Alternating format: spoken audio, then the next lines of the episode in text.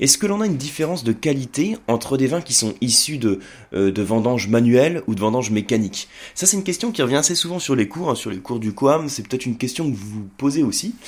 Et on a d'ailleurs des dégustateurs hein, qui ont un avis très tranché sur la question, mais comme souvent quand on a un avis un petit peu trop extrême, c'est souvent signe qu'on fait fausse route, surtout dans le, dans le domaine du vin, puis dans le, la discussion, hein, dans le débat qu'on peut avoir entre l'intérêt d'une vendange manuelle ou d'une vendange mécanique. Alors le but de ce petit podcast, c'est vous donner en quelques minutes simplement quelques repères. Euh, bah, pour mieux comprendre dans quel cas on va partir sur une vendange manuelle ou une vendange mécanique, et puis surtout, est-ce que ça peut avoir des réelles implications sur la qualité du vin que vous dégustez? Donc c'est important, nous, euh, à notre niveau en tant que, dégustateur. Alors déjà, il n'y a que deux options qui se posent à vous au moment de récolter les raisins. Vous avez soit le choix d'une récolte manuelle, une vendange manuelle, ou vous utilisez une machine à vendanger, on parle de vendange mécanique.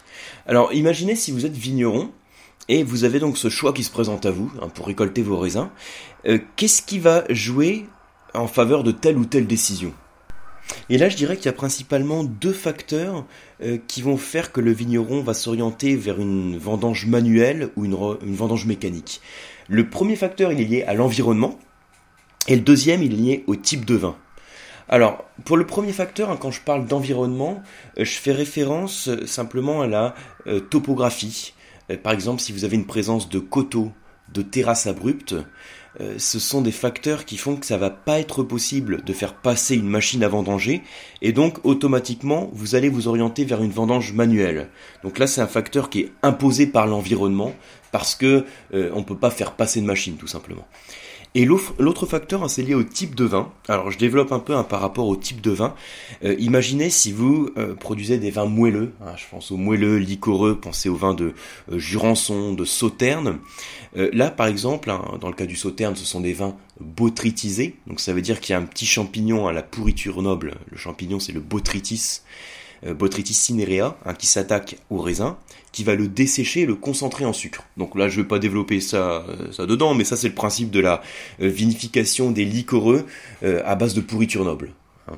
Voilà, donc quand vous faites ce type de vin, vous allez devoir passer dans vos vignes pour sélectionner les raisins qui sont atteints spécifiquement de pourriture noble, ou si vous ne faites pas de pourriture noble, hein, si vous faites simplement ce qu'on appelle des vendanges tardives en Alsace ou des passerillages sur souche, c'est-à-dire des raisins qui vont se sécher sur les pieds de vigne, hein, vous les vendangez un petit peu en surmaturité, vous allez devoir sélectionner là aussi les grains de raisin euh, qui sont les plus mûrs et qui sont atteints de pourriture noble quand on parle de sauterne par exemple.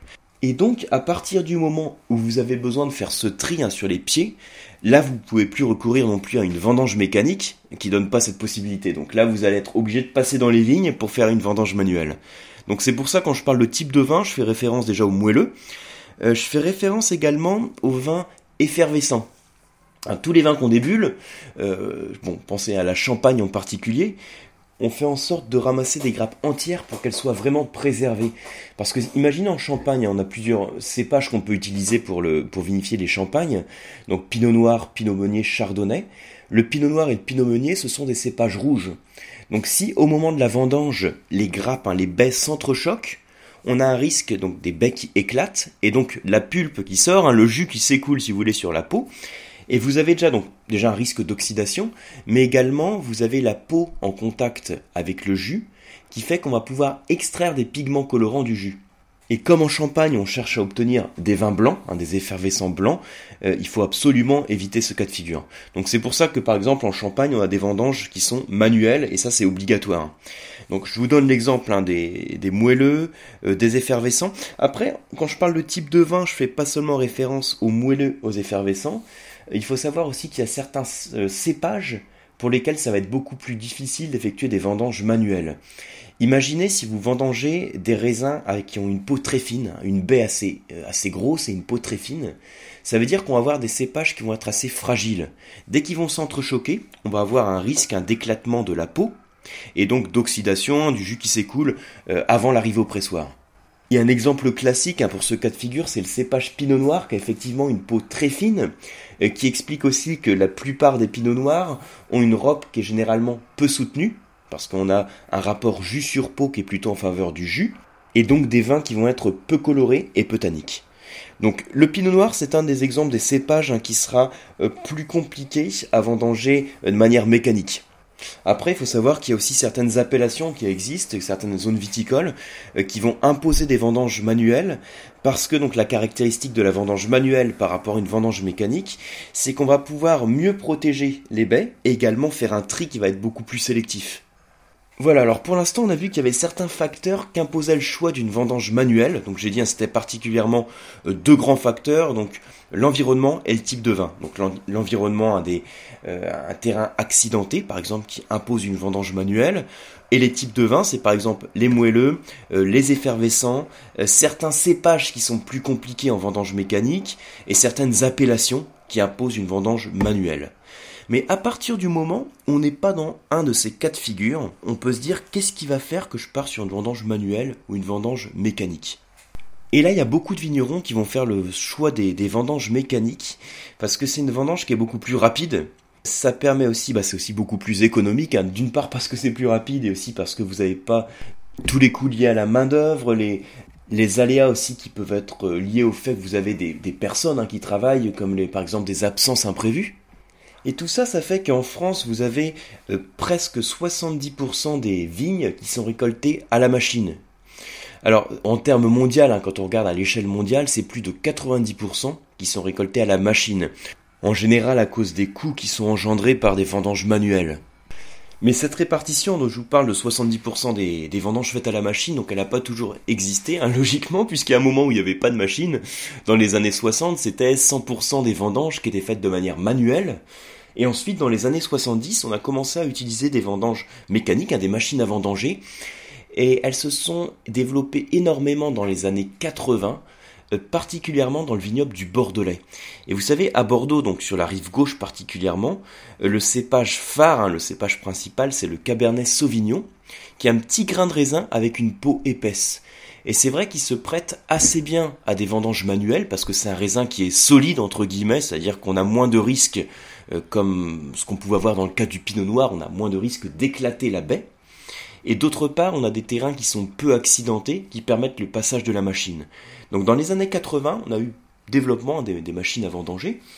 Et puis dans les années 2000, on a eu à nouveau un grand développement des machines à vendanger, notamment parce qu'il y a eu beaucoup d'améliorations, en particulier avec la technologie du tri embarqué. Ça veut dire que la machine, elle va pas se contenter de faire simplement une récolte des baies, elle va faire aussi une première sélection grâce à un tri automatique hein, qui est fait directement au moment de la vendange. Mais bon, malgré cela, même si les machines à vendanger sont performantes, il faut savoir que pour faire le tri le plus sélectif possible et pour mieux préserver la baie, euh, c'est toujours les vendanges manuelles qu'on va préférer dans ce cas-là. Il faut savoir aussi qu'il y a une image qui est beaucoup plus positive hein, qu'elle liée aux vendanges manuelles, ce qui fait que la plupart des grands vins, et en tout cas les vins les plus chers, euh, sont vendangés manuellement. Mais vous savez, c'est pas pour ça qu'on va voir nécessairement une différence de qualité gustative hein, entre deux verres de vin. Entre un verre de vin, vous prenez un grand vin rouge hein, qui a été vendangé manuellement et un autre qui a été vendangé à la machine. Hein, je pense que la plupart du temps, vous n'allez pas forcément sentir la différence entre celui qui a été vendangé à la main et celui qui a été vendangé à la machine. Par contre, cette différence pourra éventuellement être ressentie quand vous avez une vendange qui est un peu compliquée. Imaginez sur un millésime difficile, un millésime pluvieux par exemple, où vous avez des baies qui manquent de maturité. Là, si vous vendangez à la machine, vous allez clairement avoir un tri qui va être moins sélectif.